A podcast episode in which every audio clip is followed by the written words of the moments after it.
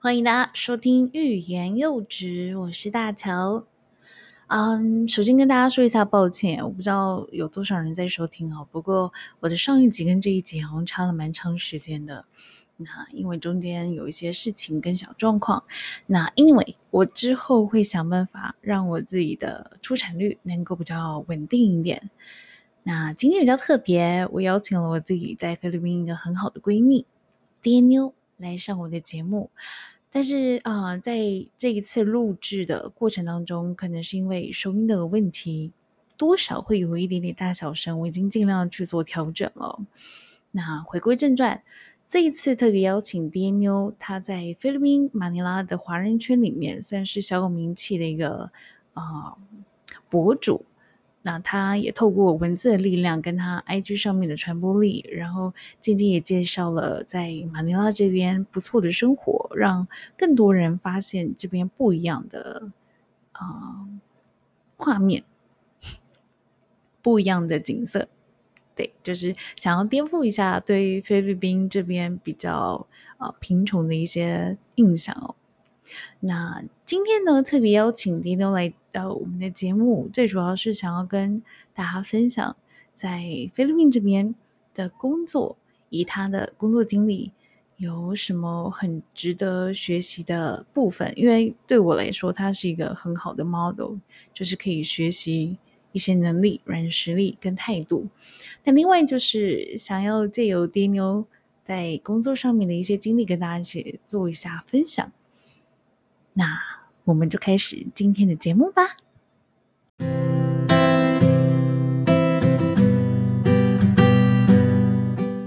在我菲律宾的生活里面，是一个很重要的一号人物，这样子，所以欢迎 耶，很开心来到大乔的节目。哎，是叫大乔。对，我在这边叫大乔，可以的。因为他私底下我们都叫他很多绰号，但是大乔应该是最正式。我们英文名字还是叫 Megan。对，Megan，但还是有其他很淘气的绰号。假如说就不方便，应该不方便在这里说吧。那好，大家好，我是爹妞。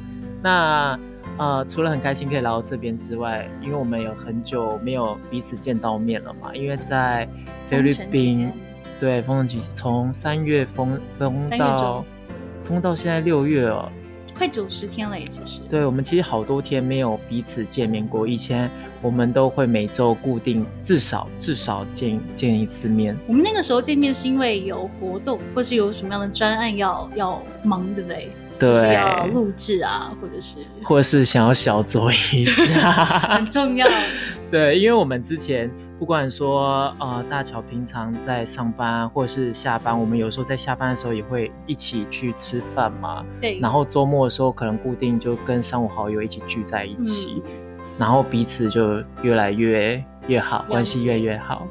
其实我我第一次看到你的时候，我也觉得你是一个很好的可以聊天。可是我第一次看到你的时候，人太多了。哦，对，我们第一次见面的时候，好像是在我三三十岁生日，然后在 BGC 办的一个生日 party。我以为你十八岁。哎，我不，我把我的年纪说出来了，怎么办？啊，对，是十八，纠正一下好吗？成年的那个是？对，成年。就很多人就是围在那，可是因为我们都知道我们是同一个。体系的公司，对。然后我一直都有听到你这一套人物，所以我对 DNU 的想象都是很不一样的。我没有给我好像有跟你讲过，就是有，因为那个时候很多人就说：“哎，你你有看过 DNU？因为 DNU 那时候不是现在都也很红，就是每个人都会 follow 你在脸书上面分享的东西嘛。”然后他们就说 DNU 就是一个很可爱的小女生。对，小女生。对，然后后来我们有个朋友，然后他就跟我们那个朋友叫彭于晏，我知道他，我知道他。彭于晏就跟我讲说，哦，没有，他其实是一个就是男生，讲生理是男生，但内心是一个很很可爱的小女生，可以说吗？可以啊，内心就是一个小公主，很可爱，自己讲。所以我就看到你很多在脸书上面 po 很多吃的嘛，然后想说，哎，那这个这个这一号人物是不是有点胖胖的？嗯，然后。就是用用你平常的文章呢去推敲你的体型，就发现我全部猜错。对，因为关于。关于就是大家认知的爹妞，如果说想要把它形象化的话，像你刚刚说，有些人会觉得说，哦，是一个小女生，嗯因为从文笔来说，还有她平常的表达，可能有时候用什么表情符号啊，或者是语句的文法看起来就很像小女生 PO 的。然后第二就觉得说，哎，怎么一直在 PO 吃的东西在我的 IG 上，然后。会觉得说是一个很爱吃的大吃货，可能生活来说，现实生活面来说是一个胖胖的、胖胖的一个人。对，然后第三，有人说很像，就有怀疑说是不是像宅宅男，就是宅男，就是一有时候我的 IG 上面动态会一整天都 po 我在家的生活干嘛，嗯他们就觉得哦，是不是一个大宅男？然后宅男的话也是偏胖的那种宅宅男，所以其实你都很常被人家误会成是那种很稍微肉一点的，对，或者但是就像你说的，大部分人家会觉得说是女生会比较多。嗯，突然看到你有没有很惊讶的？看到哎、其实很没有人看到我过啊。其实有哎、我前天有吗有个朋友跟我讲说，他说我好像有看到爹妞哎、然后他很兴奋跟我讲，他说你认识爹妞吗？我说嗯，我们是很好的朋友。他说啊那他长什么样子？好好奇哦，就是正面的样子，哦、对，正面，因为我在我的 IG 没有放过我正面的照片就，看到提示。除非是有人引荐说，哎、这个是谁谁谁，然后我是爹妞，他他嗯他们才会知道说，哦，原来这个人正面是长长这这样，其实我跟自己想象中的不太一样。对反差比较大丁妞其实她长得，你你长得其实非常清秀，啊，真的吗？我觉得你你就是那种台湾，嗯，很清新的那种文青，好害羞而且也是也是那种网红的感觉。我觉得你的那个在在自己社群社群媒体上面的版面要求的那种美感，其实我很多部分是跟你学的。啊，真的吗？那怎么没有学得很好？开玩笑的开玩开玩笑，开玩笑。因为因为我的 IG 版面其实我之前是有选过的，因为第一方面我是想要让我的版面看起来比较干净，嗯然后第二我是想要去 PO 一些在菲律宾，呃，可能大家都以为说菲律宾是个很脏乱、很肮脏。对于他们来说，会有一种刻板印象，会觉得说，哦，菲律宾就是很淳朴啊，没有什么好玩呐、很落后，嗯然后很混乱的一个国家。但是我想要呈现就是菲律宾不同的一面，那这一面可能是我觉得习以为常的一面，那不代表说完全不好，但是大部分对我来说都是好的，所以我想把这这一面这一面给给大家看，说让他们对菲律宾的印象是有差别的，而不是像一般人对于菲律宾印象就是哦治安差，很多抢劫。那这可能是很多人从媒体看到的一面，但其实很多面来说，对于我们这种在菲律宾待了一段时间的人来说，我们才知道说这里面的美好是什么。你在菲律宾多久了？多久？从一四年到现在，哎，快六年。但六年来说，我有中中中间有去回回回台湾，大概一年多左右。就是在重新找了一份，就换换轨道，对公公司跟职位上面的转换。对，因为中间我也是有换过其他家公司，嗯，像我在公司里面可能换了大概有两三间了。那你现在呢？是一间公司大概做怎么样怎么样的一个职位？这间公司其实我从以前可能大家都知道，我是从客服才刚开始做。如果有看我文章的话，我第一篇文章是写从呃客服什么都不知道，然后去打打字接电话，然后到了后面我做了蛮多职蛮多职位的。然后职位的话有像电销，然后还有像推广，然后还有像论坛，然后还有像接待，好全方位哦，对，然后到现在这份最近工作就是像运营运营的专员销售。，对，就做企划、活动企划啊，或是写文案啊等等之类的。可是，在菲律宾这边做客服，很容易让人家想到就是那种淘宝的客服，就是亲，有什么要替你服务的吗？啊，对啊，我们很多，所以你们也要我们很多同事其实就是来自于淘宝哦，哦女生女生，他们就是有那种淘宝的口吻，就像你说哦，亲亲，怎样可以为您服务或什么什么之类你好，我叫小平。小平也太 low 了吧？就我之前有看到有一个叫小平的，然后他就说啊，因因为我前几天逛淘宝嘛，嗯，然后他的客服就是小平，然后说好，那我帮你换另外一位客服。然后你好，我叫小平，就嗯，你没有换过吗？哦，不好意思，可能工号错了，我再帮你转回去刚刚那一位。所以也有可能是那种就是很蛮蛮横的那种大男生，然后还是会讲亲，但他是用打字的，是不是会啊会啊，因为那个肯定都是一样、哦一样的话术库嘛。那很多男生他们可能工号就是一个女生的工号，就是用或是公司的 SOP 去对，那女生工号可能是用男生的，比如说像大夜班，他们可能是女生在值班，但是嗯大夜班可能要给呃给男生使用男生的工号，客人才不会一直纠缠着他们。那如果说大夜班她是一个女生，又用女生的工工号的话，可能会有那种变态啊，或是那种很烦烦的客人不，能不回吗？不行啊，因为你在工作上一定要回啊。就假装自己宕机，亲亲亲，就就没人回了，那这这个这个公司不用不用赚钱了。哦对不就是对不周这样子。对，因为我们服务业的态度还是要有的。客人问什么你就答什么，因为客人是第一至上嘛。如果遇到那种就是很变态，你有遇过吗？就是变态的我还好，我比较没有遇过，但是比较呃比较常接到的就是说直接上来就开头一顿骂，打电话吗？不论是打电话或是讯息，讯息，就一上来就把怒气宣泄在你身上。先问候你祖宗十八代那种。那他们可以当 rapper 哎、对啊，就单压上压。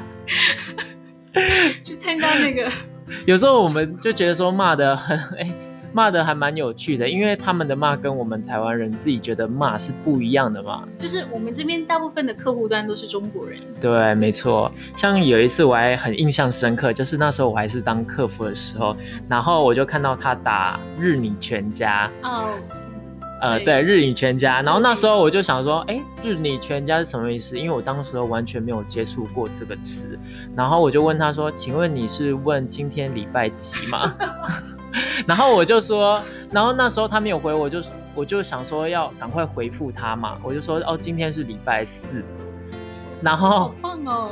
对，然后我完全我不知道他在讲什么日你全家，然后来他就下线了，然后我就问了我旁边的那个中国同事，我就说，哎，他刚刚说日你全家，我日我日是什么意思？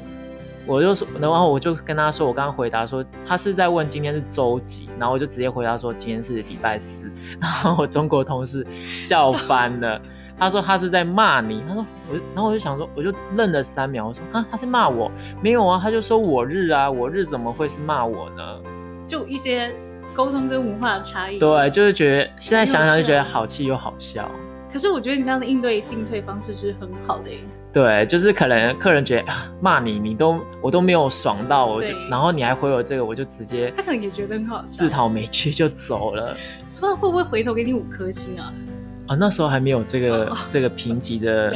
概念，但是自己想想，的确是蛮好笑的啦。我觉得这可以当做是一个教材，在你们公司里面，就是这样的一个应对方式。嗯因为如果很多像客服，我知道很辛苦，是他们都要直接正面去接受负能量，然后有时候会回家可能是会很焦虑啊，嗯然，后还有工作上的压力，所以并不是这么轻松，对不对？对，因为有些人就像你说，他上班可能就像刚刚那些客人一上来就一顿骂，然后客服就觉得说，哎，我是来上班的，我不是来讨骂的。嗯那你一整天这样骂下来，人都会有情绪嘛，对，然后也会累积一些负面能量。那这些负面能量，你一回到家，或是你一下了班，就很容易带给你周遭的朋友，甚至是你的亲人。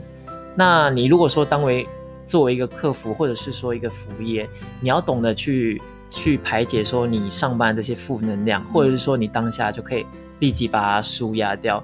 那像我的做法呢，就是这些坏的东西，我可能就左耳听右耳出。我当下下班，我什么情绪都没有，就是净空。这么厉害，泰然自若，我我以前不行哎、真的吗？我是可能是成长可是你要你要这么你要往其他方面想，虽然说他是在骂你，但是他为什么骂你呢？他一定是可能在我们的行业是输了钱嘛，或者是运气不好。那你就要想，因他因为他运气不好，因为他输了钱，你才会有赚钱，你才会有业绩，你才会有绩效你才会有对，就像你说薪水，那你就要学。那他输钱是输的有价值的，那我的价值就是我要安慰他。那我安慰他的方法就是给他骂，给他骂，他下次才会继续玩；给他骂，他下次才会可能再把这个钱丢进来给给你单位当做你的绩效或是你的利润等等。可是我觉得给他骂这件事情，就是受气包好了，我们这么嗯讲，就是克服这个这个角色，他如何很好的回应，我觉得那也是很专业的东西，对不对？对，你那个时候怎么回应？我那时候的回应都是我我自己有自己的那个话术库，因为嗯每个人像公司它有提供呃一系列教你一到一百句，对教你如何应对，比如说这个客人可能输钱了，一到一百句你可以挑一句回，或者这个人运气不好，你就挑一到一百句其中一句去鼓励他，嗯鼓励他继续去玩，或者鼓励他有更好的那个投注的方向。嗯这样子。那我自己的话，我自己可能会收集一些比较好的一些句子，或是或其他同事他发言他发表的比较好的那些呃这样子，金对句，金句就发送给他们。但对方有有什么样好的回应吗？哦，有有时候你回的好的话，对对方是会跟你回复，对，会消气，然后会讲说，哎，为什么他会这样？然后说，哦，刚刚不好意思，哦，就会转成理性面，，对，就会说，哎，不好意思骂了你。其实我刚刚也不是这么想，我只是说，情绪上对，刚刚输的太多，所以心情又比较不好。那听了你这样子跟我像朋友一样陪我聊天，陪我陪我抒就抒发我的这些负能量，我就好多了。嗯说啊，反而还会再谢谢你啊，下次再继续跟你聊啊。我觉得跟你聊的话，我的心心情都抒发了许多。这样感觉在人生的过程当中，这也是一个很棒的历练，软实力，对不对？对啊，而且你这样你也有成就感。对了，你会自己累积，然后就哦，这个可能是一个很好的 case。可是那之后你转换到做呃推广产品的部分，嗯这又是另外一个面向了，是不是？，对，怎么说？因为以前就是对外嘛，对外的话就只说对客人。嗯，那之后往后勤的这种单位去发展的话，就是对的，就是内部。那内部的话，你可能要对很多，比如说像技术、技术开发人员，或者是设计，或者是测试，或者是其他游戏开发的呃那些技术大神，那你就要更就不能用这种态度去回应他们，你可能要熟熟悉很多不同的领域啊、专业的术语啊，还有那些啊知识啊等等的。那你怎么调试你自己的心态？就不耻下问啊，哎、就我觉得这个是蛮重要的，因为你什么都不懂啊，所以你一定要问啊，你不能说你等到出事了你再来问，那你一定是在事情发生前你就问到底，因为人家也会知道说，哦、你可能才刚来，什么都不懂，他们不是不愿意教，那你一定要肯问。嗯，那你有遇过那种就是态度不是很好的学长姐在职场上面？呃，学长姐，哎，其实我没有遇过不好的学长姐，因为我是是算是比较精明的学学弟吧。就学习很快，姿势对不错，对，就是我很少遇到工作上有遇到刁难我的人，嗯，然后反而是更多是遇到很多贵人。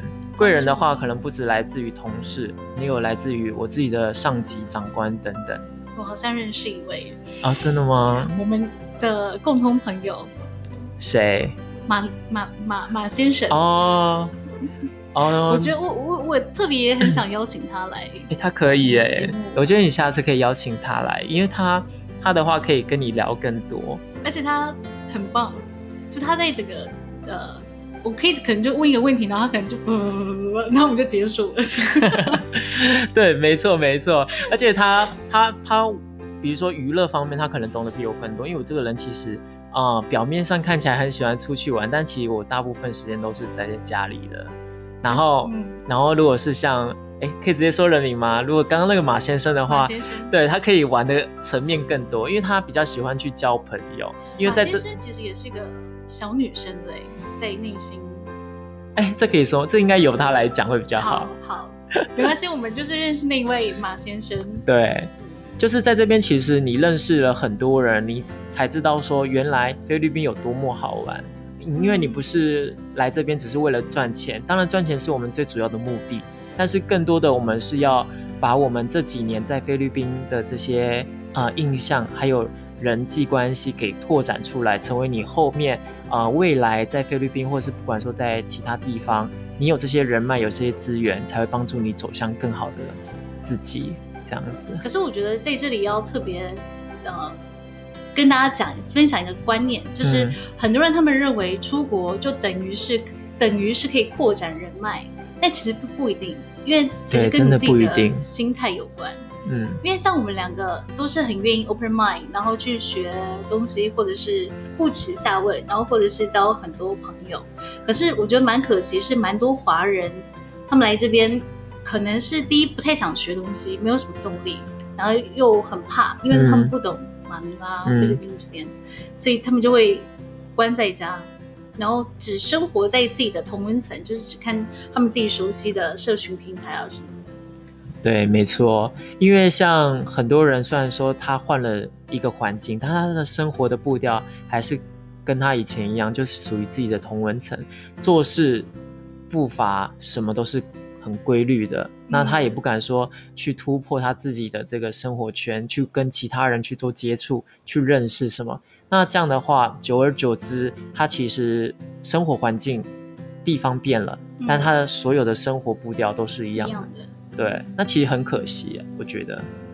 我其实蛮好奇，所以像这样子，你是为什么会选择来菲律宾这边工作？为什么选择在菲律宾工作？其实蛮蛮巧的，因为当时候我那时候还不知道说菲律宾有这份工作的时候，我是丢的是澳门。嗯，原本我想去澳门当一个什么实实体的，对实体的赌场的公关呐、或者是你很适合。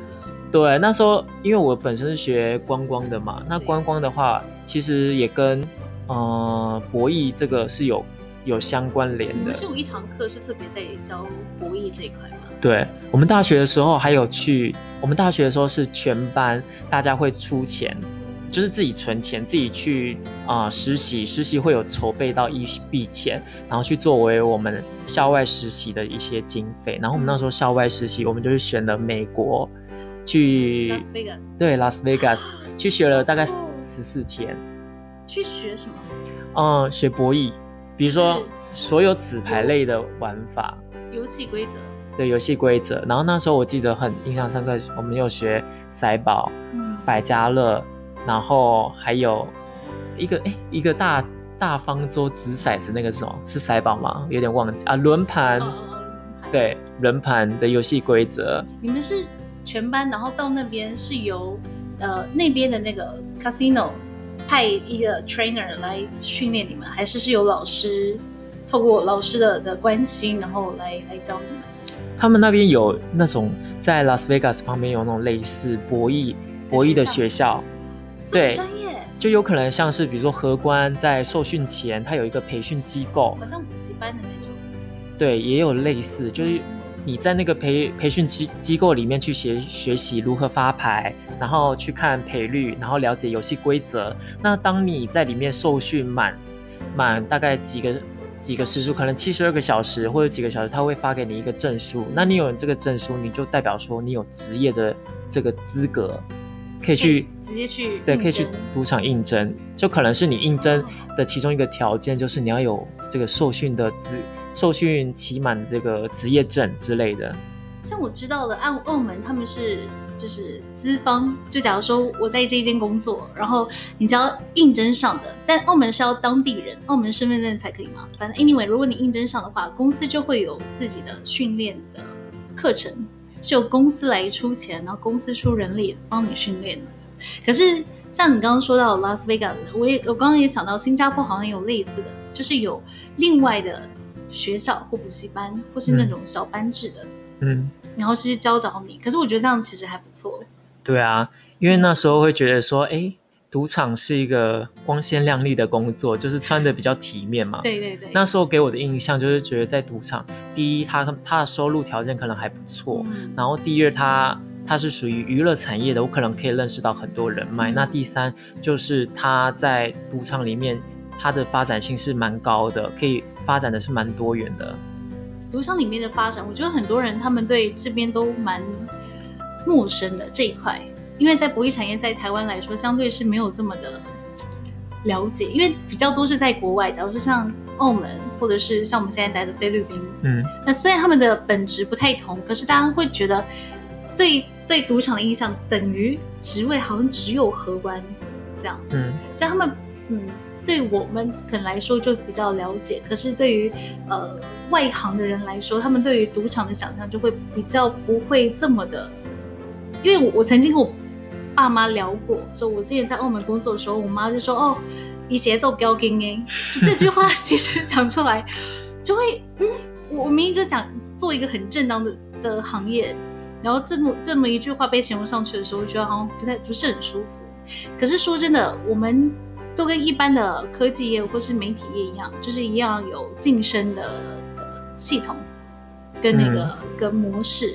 对，所以我特别想要跟大家聊一下，就是呃，其实，在博弈业这中间，尤其是在我们熟悉的这一块领域，它其实是相对比较竞争跟专业化的，对不对？嗯，而且它发展也比较多元，那完全就是看你在工作的职能当中，你是偏向哪一种的取向。那比如说你个性比较内敛的，你可以去站账房，或是去比较行政单位的。那你个性比较开朗，想要结交朋友，那你就可以往品牌、公关或是推广，就是完全按照你的个性或是你的取向去选择你未来想要去怎么做你在这个行业的职涯规划。所以说。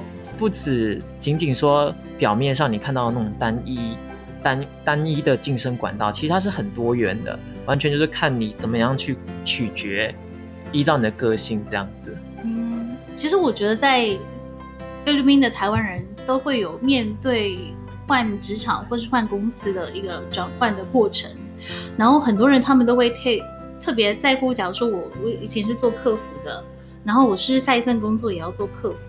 嗯，我觉得你的经历可以跟大家分享一下，就是你在不同的职位跟不同公司上面都可以很很轻松驾驭嘛。我觉得你是可以很轻松胜任的，可能跟你自己的资质或是你的态度有关。嗯，可是你看，把你的履历摊开来看，就看就觉得哦，这个人他做了很多很不一样的工作。对。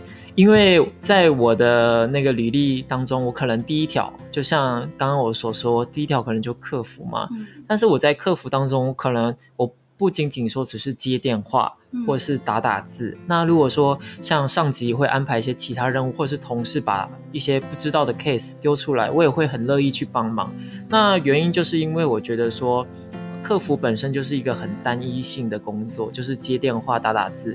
但是如果说你能从这个客服学到不一样的技能来说，这是对于你的职涯规划是加分的。加分的话，你不仅不仅仅是你技能上的提升，那更多的是你对这个行业的了解的深度、广度会在加强。那可能就会帮助你，比如说转换跑道，或是换到其他家公司，这个这些技能就会成为你的加分项。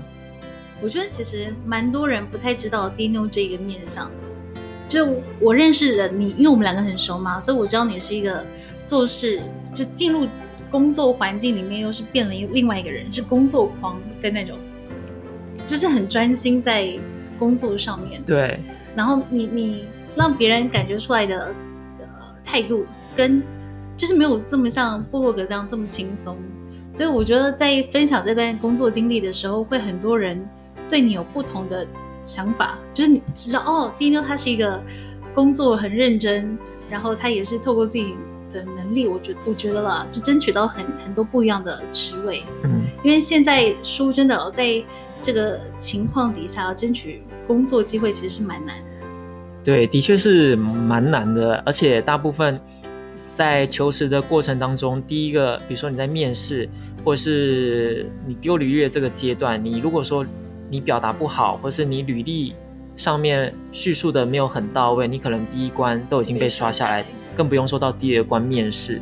因为面试大家来说都是很紧张的。但是我觉得说，啊，你除了在履历上要去表达你的优势是什么之外，那你在面试过程当中与面试官的沟通，这点也是非常重要的。因为我之前也面试了很多人，那虽然说他的履历看起来就是很漂亮。很加分的那一种，但是在第二关，呃，口语表达的时候，我们更着重的是他如何去跟团队沟通，嗯，然后而大还有就是他平常他在历史的工作表现中，他呈现的一个态度是什么？这可能会大于他的能力。但在历史工作表现上面，应该是要透过面试的时候去问。对，就是第二关的时候就是我刚刚说嘛，第一关你可能 pass，那你还有第二关跟面试官面试的一个过程，那才会取决到你第三关是否能顺利进入到这家公司。我蛮好奇，面试人都会问什么问题？啊，我面试人的问题我没有模板呢，因为我单纯就是看你的履历去问你问题。我也是。对，虽然说很多人很多面试官他面试有自己的面试的一个问题的题库，嗯，当时候我们人事有给我们一个面试的题库，嗯，比如说这个人。假设他是丢这个岗位，他对对这个岗位的短中期的目标是什么？他自己对自己的定位是什么？他能够为这个团队带来什么？他认为公司的价值核心是什么？那这些我都不会问。对我就是从他的履历上面去问问题。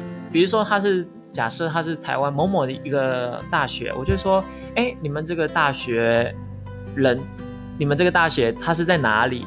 那全校大概有多少人？因为首先我要确认说他到底是不是这个大学毕业的嘛？因为很多信息其实在这个行业是没有那么的公开。对对。那没有公开的情况下，我就要确保说他是是不是是属于这个大学的其中的一份子。我可能就会先从他的背景去问，然后再来由他的从远到近的经历去问问他中间的一些问题，或是他怎样去突破他在经历当中的一些瓶颈。嗯。大概就是这样子。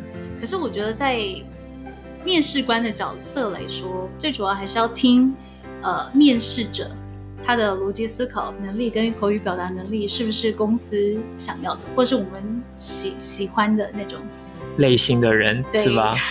因为如果说在面试过程当中都是我在说的话，那基本上我基。就不会去让这个人 pass 到下一关，因为有时候在面试过程当中，如果都是面试官在说，然后你再回答，那我就会觉得说这个人可能生性比较内敛、害羞，或者是比较被动。那害羞、内敛其实是没有关系的，但是你表达能力一定要到一定的水准。如果说你连表达自己的观点、自己的观念或自己的一些经历背景，你都没有办法表达叙述很清楚，需要面试官从旁引导你的话，那其实，在在我们选人才的过程当中，呃，会是有一定的印象去进行扣分的。我蛮好奇的，因为其实像呃，你待的这些产业不产业职位，像是产品推广或者是运营，还有客服。客服的话，我可以理解。可是像比较偏内部的话，为什么还要需要这种口条上面的说说嗯表达？是因为对团队上面的沟通吗？对，哦，因为你在虽然说你是不是对外对外的沟通，跟第一线的客户去进行电话或是打字沟通，但是内部的沟通，你可能第一你要去讲你这个部门要做什么，嗯，那第二你要讲这个部门要怎么做。然后第三，你可能要跟你老板去说，为什么我要这样子去执行这项计划？那更多的就是内部的沟通。那内部沟通的话，可能不只是来自于你的上级长官，那更多的是你要去做跨部门的沟通。我这么做是为了帮助帮助你什么什么？那我这么做目的是为了什么什么？你要试着把你这些观点去跟大家说。我觉得这样其实蛮有趣的，因为在我们的教育过程当中，有一句话。都一直在灌输我们叫做少说多做，现在是多说多做是吗？我觉得这其实真的蛮重要，在任何职位上面，表达能力其实是很重要的一个软实力，非常不管你在哪个职位上面，嗯，所以我觉得如果说当每一个人下定决心要，即便你不一定要到国外啊，可能在台湾工作也好，就是。能适当的培养自己的表达能力，其实也是蛮重要的。